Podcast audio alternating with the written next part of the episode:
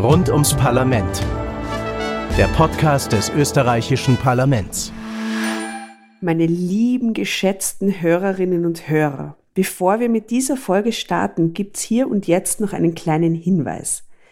Mein Gast in dieser Folge ist der Nationalratsabgeordnete Reinhold Lopatka. Er bekleidet einige hochrangige Positionen in internationalen parlamentarischen Organisationen. Und eines seiner Hauptbetätigungsfelder ist der Kampf gegen den Terrorismus. Und unter anderem sprechen wir in dieser Folge auch darüber. Weil wir diese Episode allerdings noch vor dem Terrorangriff der Hamas auf Israel am 7. Oktober aufgezeichnet haben, sind mittlerweile einige Passagen von der Wirklichkeit überholt worden. Weil die sonstigen Inhalte allerdings die Funktion und Arbeitsweise der parlamentarischen Diplomatie richtig darstellen, geben wir im Folgenden das Gespräch in voller Länge wieder. Hallo und herzlich willkommen zu einer neuen Folge von Rund ums Parlament, dem Podcast des österreichischen Parlaments. Mein Name ist Tatjana Lukasch und ich freue mich sehr, dass ihr wieder dabei seid. In dieser Folge tauchen wir tief ein in die Welt von OSZE, Europarat und Interparlamentarischer Union.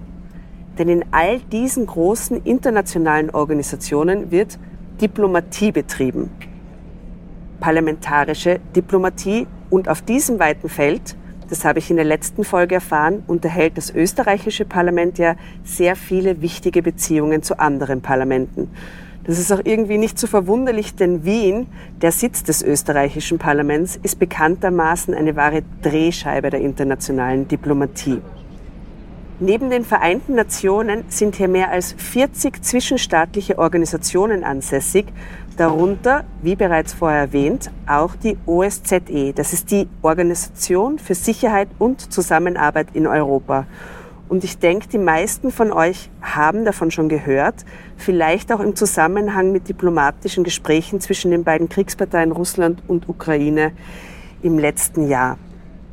Wer sich jetzt wundert, dass es tatsächlich noch Gespräche zwischen Russland und der Ukraine gibt, der ist schon auf einen wesentlichen Vorteil der parlamentarischen Diplomatie gestoßen. Und über den werden wir heute sicherlich auch noch sprechen. Ich und mein heutiger Gast, Reinhold Lopatka. Herzlich willkommen in unserem Podcast. Danke für die Einladung. Danke, dass Sie sich die Zeit nehmen. Herr Lopatka, vielleicht würden Sie kurz für unsere Hörerinnen und Hörer eingangs beschreiben, wo wir hier stehen, wie es da aussieht. Naja, wir stehen hier am Eingang zur Hofburg. Äh, mit der Hofburg verbinden vielleicht wenige die OSZE, aber es hat auch diese internationale Organisation, die von Ihnen schon angesprochen worden ist, in der 57 Staaten zusammenarbeiten, hier ihren Sitz. Und daher sind wir heute hier. Ich sehe, da hinten sind noch zahlreiche Fahnen äh, aufgehängt. Haben die auch mit der OSZE zu tun? Ja, das sind die, die Mitgliedstaaten. Mhm. OSZE ist vielleicht irreführend, Organisation für Sicherheit und Zusammenarbeit in Europa, wenn es um die Mitgliedstaaten geht. Denn die OSZE reicht bekanntlich von Vancouver bis Vladivostok. Also die Aha. USA und Kanada sind ebenso Mitglied äh, wie Russland oder auch die ehemaligen Sowjetrepubliken mhm. und auch die Mongolei ist hier äh, mit dabei. Es hat ja einen Grund, dass Sie sich so gut auskennen. Richtig, und dass Sie unser heutiger Gesprächspartner sind. Sie sind nämlich Vizepräsident der Parlamentarischen Versammlung der OSZE. Würden Sie uns vielleicht ein bisschen von Ihren Aufgaben erzählen? Gerne. Äh, dazu ist zu sagen, dass die Organisation für Sicherheit und Zusammenarbeit in Europa seit 1995 äh, besteht als Nachfolgeorganisation, äh, die in Helsinki geschaffen worden ist, 1975.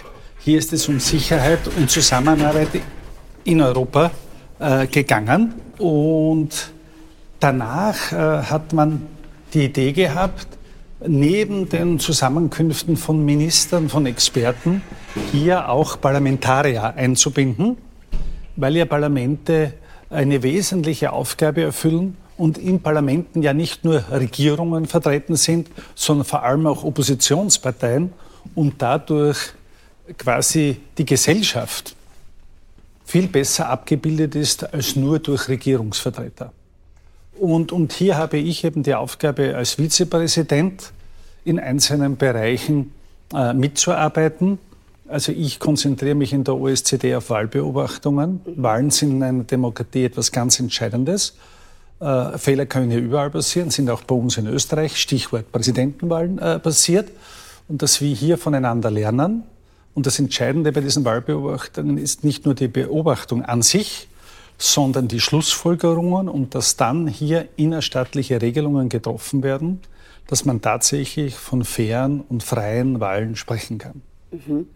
Vielen Dank für diese äh, umfassende Beschreibung. Jetzt wissen wir ungefähr, was Ihre Aufgaben hier sind.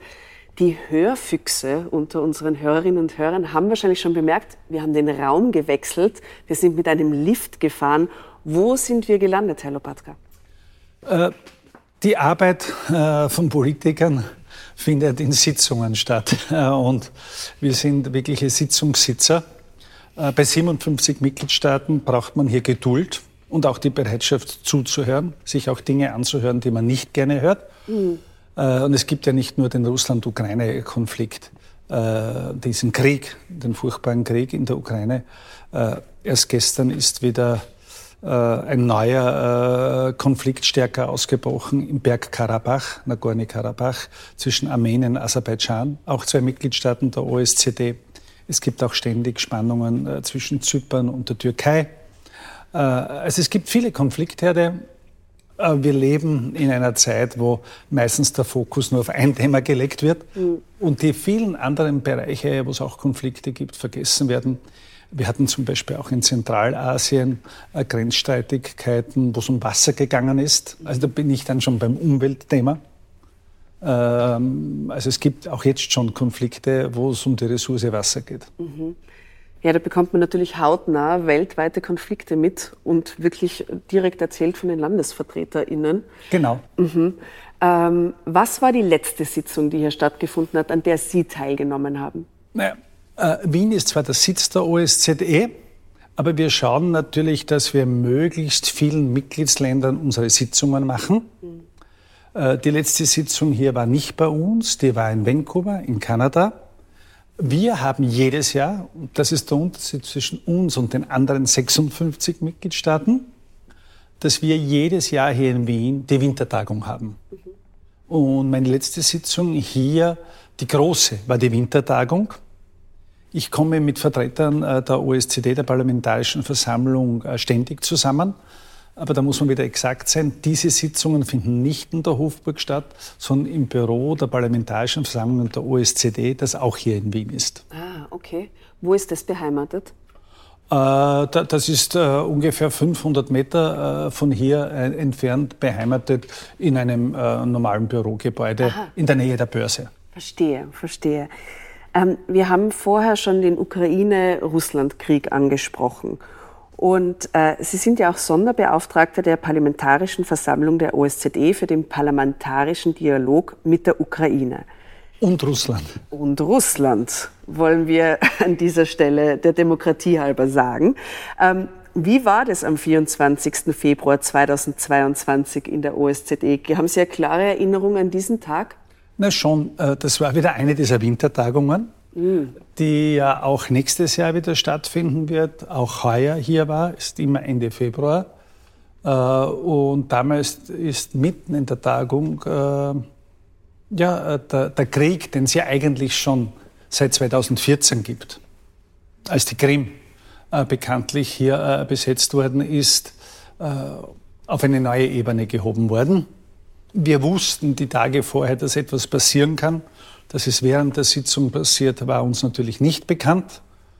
Und äh, seither haben wir eine neue äh, Zeitrechnung, eine neue politische Welt. Manche wollen das nicht anerkennen, aber es ist tatsächlich so, äh, dass die Kluft äh, zwischen Europa, zwischen den Demokratien und Russland, das ja vorher auch im Europarat wo ja Menschenrechtsfragen im Blickpunkt stehen, wo es einen eigenen Gerichtshof für Menschenrechte gibt, äh, wo Russland all diesen Mechanismen unterworfen war, ist ja Russland dann einem Ausschluss zuvorgekommen, gegangen aus dem Europarat äh, und hat sich jetzt durch diesen Krieg und, und wie einfach die Gesetzgebung jetzt in Russland seit der ja, Kriegssituation äh, sich dramatisch verändert, weg von einer Demokratie hin zu einem zumindest autokratischen System, manche sagen auch hin zu einer Diktatur. Mhm. Jetzt äh, werfe ich nur eine persönliche Frage nach, bevor wir zum nächsten Punkt gehen. Und der russische Vertreter bzw. die russische Vertreterin, war die an diesem Tag da oder ja, ja. zufälligerweise nicht? Nein, nein, selbstverständlich. Russland ist Mitglied der OSZE. Ähm, wir haben internationale Verpflichtungen. Äh, Sie haben eingangs erwähnt, es ist ja nicht nur die UNO hier, sondern 40 internationale Organisationen. Die haben wir das gesetzlich geregelt. Und wenn eine Organisation einlädt, haben wir als Gastgeberland die Verpflichtung, es zu gewährleisten, dass dann die Vertreter dieses Landes, ob sie uns gefallen oder nicht, an diesen Sitzungen teilnehmen können. Daher hat auch heuer eine russische Delegation teilgenommen und war auch damals eine russische Delegation hier in Wien. Nein, ich habe es gar nicht aus der Gastgeberperspektive gemeint, sondern wirklich tatsächlich, wie muss es demjenigen gehen, der in Vertretung seines Landes da ist, während die ganze Welt quasi in, personell auf ihn blickt und, und, und er quasi diese Nachricht tragen muss als äh, einzelne Person. Und, äh, ja, schauen Sie, da kann ich, da müssten Sie diese Personen fragen, die ja. russischen Vertreter. Diese Frage kann ich Ihnen äh, mhm. für Russland nicht beantworten. Mhm. Ich kann nur sagen, für uns, äh, die wir nicht direkt betroffen sind, denn die direkt Betroffenen sind natürlich die Ukrainer, äh, war das schon ein Schock, weil ich habe das äh, nicht mehr für möglich gehalten. Mhm. War ein großer Irrtum meinerseits. Ich habe nach 1989 geglaubt, äh, aber in eine andere Richtung gehen, dass wir in einer neuen Zeitrechnung sind, sondern ähm, äh, ja, das hat sich jetzt gezeigt, das war ein großer Irrtum. Ja. Äh, es geht leider wieder in die falsche Richtung zurück. Aber nicht nur äh, in Russland. Äh, auch europäische EU-Mitgliedstaaten sind hier gefährdet. Äh, und wenn Sie sich die Entwicklungen anschauen in China, wo die Vorrangstellung der Partei wieder viel stärker im Blickpunkt ist, als es äh, früher war mit, mit der neuen Führung. Wenn Sie sich die Entwicklung in Indien anschauen, wir müssen immer die Größenordnungen sehen. In China, in Indien leben 1,4 Milliarden, 1400 Millionen Menschen. Äh, da haben wir in der Europäischen Union gerade etwas mehr als ein Drittel. Ja. Und wir dürfen ja nie vergessen, wir sind nicht einmal mehr 6 Prozent der Weltbevölkerung in der Europäischen Union. Wir, wir denken ja oft völlig falsch. Äh, also wir sind ein Drittel äh, von Afrika. Ja, wir denken in Geld. Ähm, ist der parlamentarische Dialog der OSZE eigentlich der letzte offene Kanal zwischen den Kriegsparteien Ukraine und Russland? Nein, ähm, ich bin auch in der Internationalen Parlamentarischen Union. Äh, das ist eine äh, Organisation, die seit 1889 besteht, äh, die sogar den Friedensnobelpreis einmal erhalten hat, also die Gründer der Organisation, wo weltweit 178 Parlamentarier, manche davon sind nur sogenannte Parlamentarier, weil nicht gewählt, sondern äh, bestellt. Äh, wenn man zum Beispiel jetzt an die Sahelzone denkt, äh, fünf Länder. Bis vor kurzem hatten wir noch in vier gewählte Abgeordnete, jetzt nur mehr in einem Land, weil ein Militärputsch nach dem anderen erfolgt ist. Also das sind die Länder Burkina Faso, Mali, Niger, Mauretanien, Tschad. Äh, und äh, diese Entwicklungen äh, weg von demokratischen Strukturen hin zu autoritären, zu diktatorischen, ist leider ein, ein riesiges Problem, das man sehen muss. Es ist nur eine Minderheit der Weltbevölkerung, die in freien Demokratien leben kann.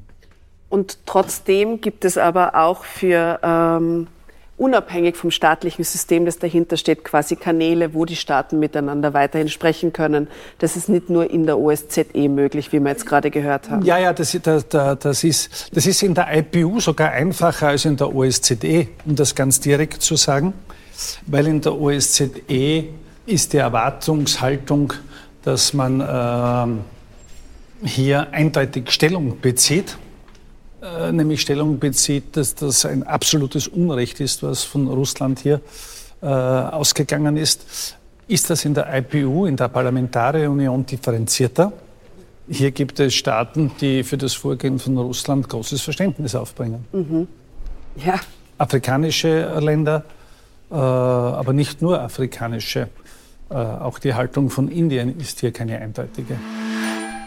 Ähm, während wir uns zum großen Sitzungssaal im fünften Stock bewegen, äh, dürfte ich Ihnen vielleicht drei persönlichere Fragen stellen, damit unsere Hörerinnen und Hörer Sie besser kennenlernen.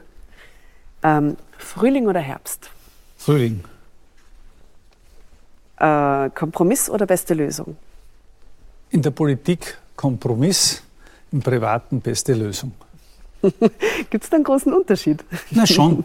äh, äh, im, im, im, Privaten äh, hat man meistens mit weniger Parteien zu tun. Da gibt es einen Partner oder in der Familie äh, maximal fünf, die am Tisch sitzen.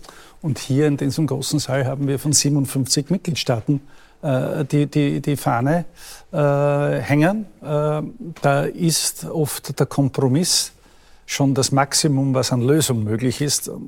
Da habe ich nicht immer die Meinung, dass das die beste Lösung ist. Aber äh, einen Kompromiss zu erreichen, ist hier schon ein Erfolg. Und wo fängt für Sie Demokratie an?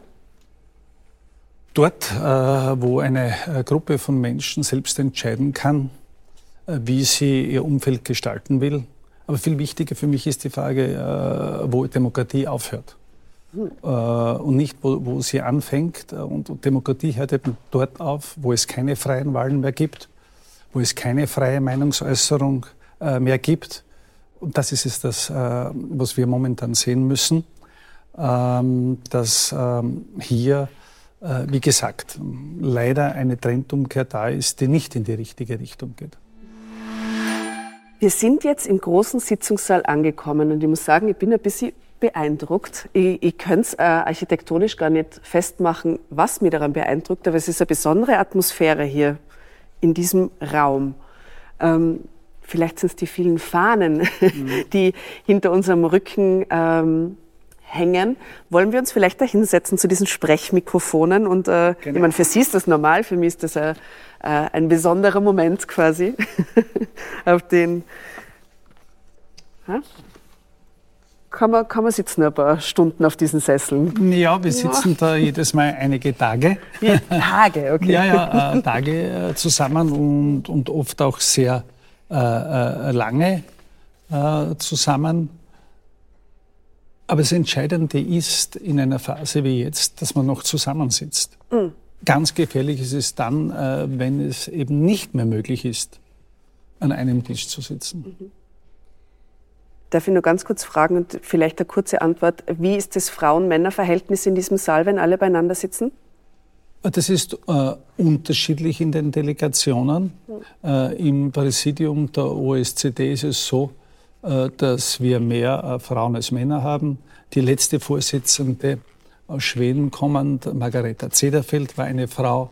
Die jetzige Vorsitzende, Pia Kaumer, ist eine Frau. Das äh, ist hier nicht das Problem. Das Problem besteht in den Mitgliedstaaten. Die letzte Wahlbeobachtung, die ich geleitet habe, war in Montenegro. Und in meinem Bericht ist dort zum Beispiel am schärfsten angesprochen worden, äh, die mangelnde Anzahl von Frauen in den Wahlkommissionen, bei den Kandidaten und auch die herablassenden Äußerungen Frauen gegenüber, vor allem in sozialen Medien. Mhm. Also es ist schon ein Thema mhm. äh, und eine Frage. Okay. Herr Lopatka, Sie sind ja Nationalratsabgeordneter für die ÖVP. Und wenn Sie jetzt in der Parlamentarischen Versammlung der OSZE oder des Europarates sitzen, Wer sind Sie dann eigentlich? Sind Sie dann ein Vertreter Österreichs, ein Vertreter Ihrer Partei? Vertreten Sie sich selbst und Ihre Meinung? Äh, ist das eine Mischung aus all dem? Ich glaube, es ist nichts von all dem, nichts. wie ich es versuche, sondern ich versuche die Organisation zu vertreten, weil auch diese Organisationen per se gefährdet sind, äh, wenn man ähm, interparlamentarische Zusammenarbeit, äh, wenn man multilaterale Zusammenarbeit gering schätzt, dann kann man an einen Punkt anlangen, wo man sagt, das sind nur Quatschbuden. Also man kann diese Organisationen abwertend behandeln, abwertend behandeln. Äh, und jetzt, während wir hier reden, ist ja gerade die Generalversammlung der UNO. Auch dort äh, hat UNO-Generalsekretär Guterres selbst gesagt, entweder schaffen wir die Reform oder wir gefährden die Organisation. Das beginnt bei der UNO Äh, und das gilt genauso gerade in diesen Kriegstagen äh, für die OSZE. Und es ist auch kein Gewinn für die Menschen in Russland, wenn Russland nicht mehr im Europarat ist. Warum? Weil der gesamte Menschenrechtsschutz, der Europäische Gerichtshof für Menschenrechte, jetzt dann nicht mehr zuständig ist für Russland. Also es fällt hier Schutz für den einzelnen Menschen weg. Mhm. Ähm, da gibt es äh, andere, die sagen, ja, wir sind froh, dass die Russen nicht mehr dabei sind. Endlich sind wir die los. Ich bin nicht froh. Ja. Da drängt sich die Frage auf, wo Ihr persönliches Engagement für all diese Themen herkommt. Ich habe mich immer in diesem Bereich engagiert. Das liegt schon äh, mehr als 30 Jahre äh, zurück. Ich habe äh, begonnen als Student, war hier äh, entwicklungspolitisch aktiv und habe auch versucht, Demokratiebewegungen zu unterstützen in den 80er Jahren was auch dazu geführt hat, dass ich äh, in Rumänien einmal von der Securitate verhaftet worden bin am 20. April 1989.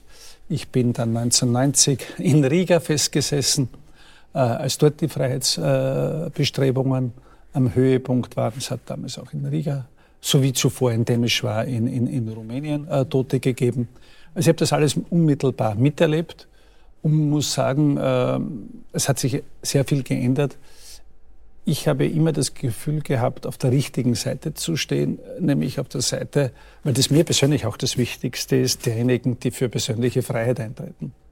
Und das ist für mich und von dem abgeleitet äh, der wichtigste Wert, den wir zu verteidigen, äh, zu vertreten haben. Äh, jeder Einzelne hat das Recht auf persönliche Freiheit und jede Einzelne. Und, und, und, und, das ist sozusagen für mich das Oberste und von dem leite ich äh, alles, was wir machen, ab. Mhm. Und persönliche Freiheit, da brauche ich zumindest eine Grundausstattung äh, auch, dass ich überleben kann. Ja. Was Wohnen betrifft, was, was Einkommen äh, betrifft.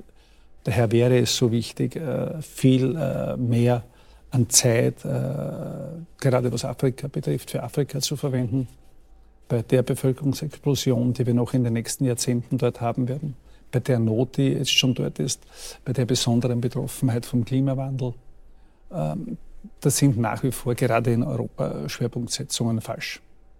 Um das ganz direkt zu sagen, Nabelschau. Wir beschäftigen uns sehr, sehr und fast ausschließlich äh, oder zu 90 Prozent mit Europa. Im Übrigen auch wir im Parlament. Äh, wir beschäftigen uns viel zu sehr mit Europa. Ich komme gerade von einer Europastunde. Wir bräuchten eigentlich eine Stunde, die sich mit den Geschehnissen der gesamten Welt beschäftigt und nicht nur immer Europa, Europa, Europa. Hm. Äh, interessanter Appell vielleicht an die Hörerinnen, vielleicht den Blick selbst einmal rauszuwerfen auf die internationale Ebene.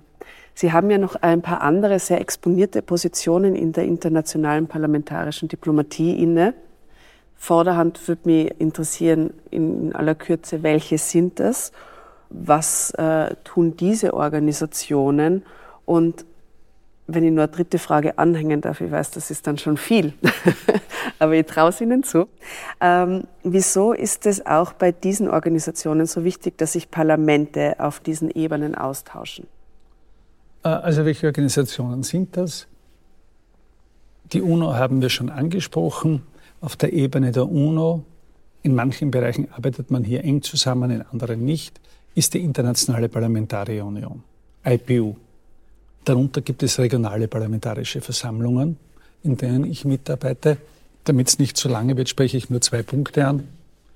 Ich ähm, bin der erste Vorsitzende, genannt wird als Präsident, des Koordinationsmechanismus der UNO von UNOCD, das ist das äh, Office on Countering Terrorism, weil wir haben weltweit parlamentarische Versammlungen. Die gibt es in Lateinamerika, in Afrika, überall.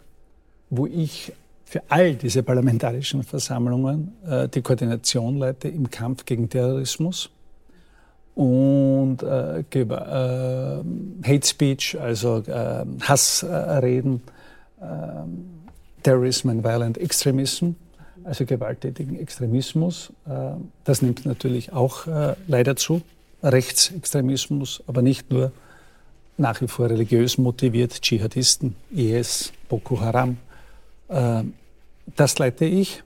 da haben wir jetzt Anfang Oktober hier in Wien eine große Konferenz, wo die Vorsitzenden dieser Komitees, die sich mit Terrorismus beschäftigen, hier zusammenkommen bei uns in Wien, wo wir zwei Tage nachdenken, was wir machen können, mit dem Schwerpunkt auf Sahel. Mhm. Weil die meisten Todesopfer gibt es nicht mehr in Syrien und im Irak. In den letzten Jahren äh, von uns unbemerkt war das in diesen fünf Sahelländern, die ich vorher schon erwähnt habe. Und ähm, dann äh, gibt es noch einen Punkt, auch ein großer Konflikt, der früher absolut im Mittelpunkt war, jetzt kaum mehr von uns debattiert wird. Das ist Israel und Palästina. Hier habe ich den Vorsitz im Europarat für diesen Unterausschuss, wo es um diese Fragen geht. Also viel Arbeit, aber ich mache sonst nichts anderes, um das auch direkt zu sagen. Mhm. Ich konzentriere mich ausschließlich auf diese Themen. Das klingt alles nach unendlich viel Arbeit und unzähligen Reisestunden. Und äh, sind Sie jemals zu Hause? Äh, meine Frau würde die Frage jetzt mit Nein beantworten. Äh, und ich habe gerade äh, heute meiner Frau äh, geschickt bis Weihnachten, an welchen Tagen ich mit exakter Zeitangabe nach Hause komme, äh, also mit Stundenangabe und wann ich wieder wegfahre damit wir die wenigen äh, Stunden da planen können. Wir haben überhaupt noch nicht angesprochen die Einbindung unseres Parlaments innerhalb der Europäischen Union. Also ich komme gerade äh, aus Madrid, wo wir die Sitzung der Europaausschussvorsitzenden hatten. COSAC heißt dieses Format, wo wir besprochen haben, was wir gemeinsam mit dem Europäischen Parlament in der nächsten Zeit machen wollen. Also das kommt da auch noch dazu, die Koordination äh, mit dem Europäischen Parlament. Ja, viel, viel, viel zu tun weltweit. ja, aber es gibt auch andere Abgeordnete bei uns äh, im Parlament, die engagiert sind, wie die, wie die Kollegin Petra Bayer äh, von der SPÖ, die hier äh, ja, ähnlich arbeitet wie ich, aber mit anderen Schwerpunkten. Bei ihr geht es um Frauenthemen, um Frauengesundheit. Und aber es ist gut, äh, wenn einzelne Abgeordnete die Möglichkeit bekommen von ihrer Fraktion, das ist den größeren Fraktionen meistens leichter möglich, sich auf diese Bereiche zu konzentrieren. Weil in Wirklichkeit sind diese Fragen dann äh, wichtiger als manche Debatten, die wir hier im Parlament führen, wo es in Wirklichkeit äh, um Kleinigkeiten geht. Aber äh, die beschäftigen uns dann ausführlich. Äh, von der Zeit her äh, wird das dann abgehandelt.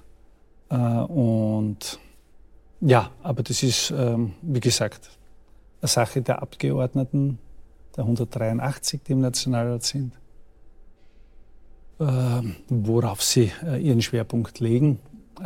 Mein Schwerpunkt ist Europa- und Außenpolitik, weil ich fest davon überzeugt bin, dass die großen Fragen schon lange nicht mehr nationalstaatlich gelöst werden können, auch nicht europäisch.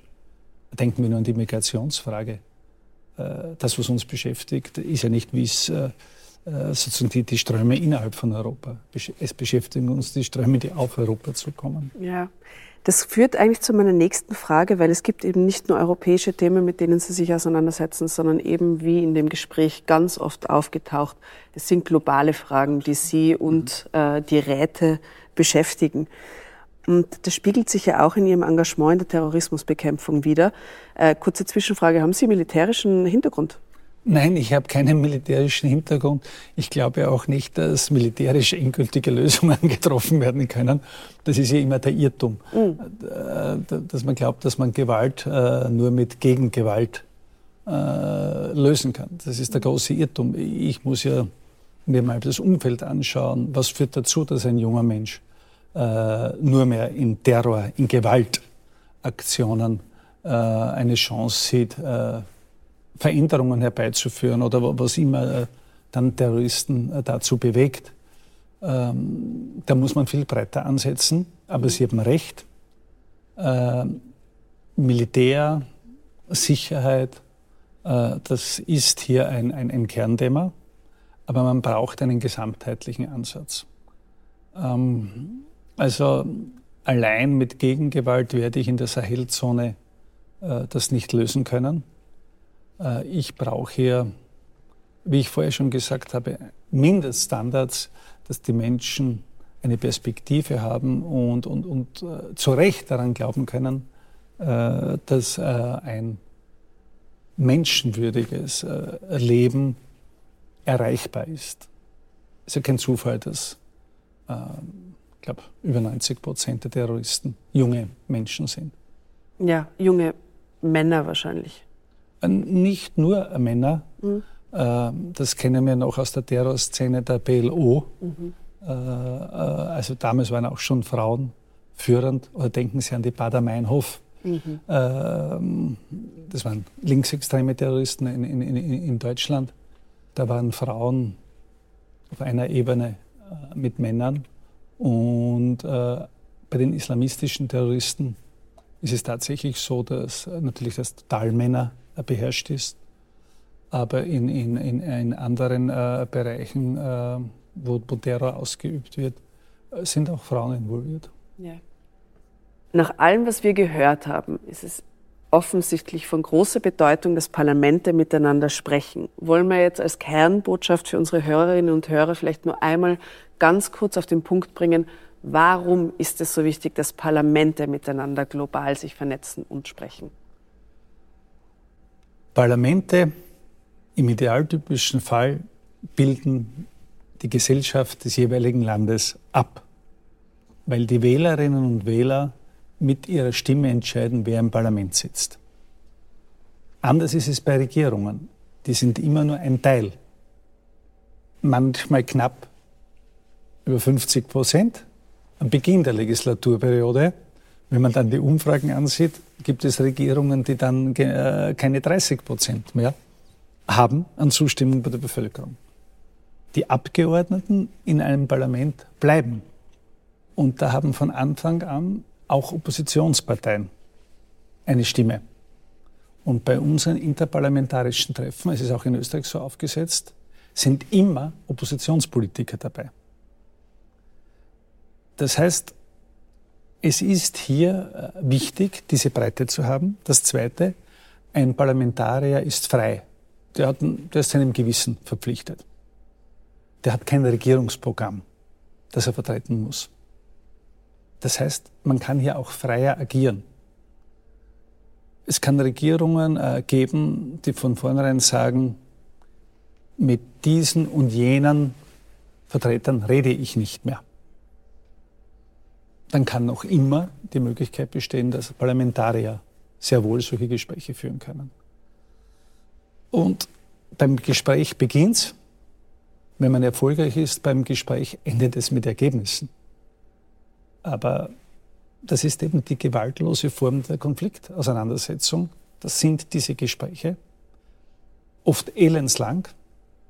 Am Beginn weiß man oft überhaupt nicht, eine geringe Chance da ist, überhaupt eine geringe Chance auf Erfolg.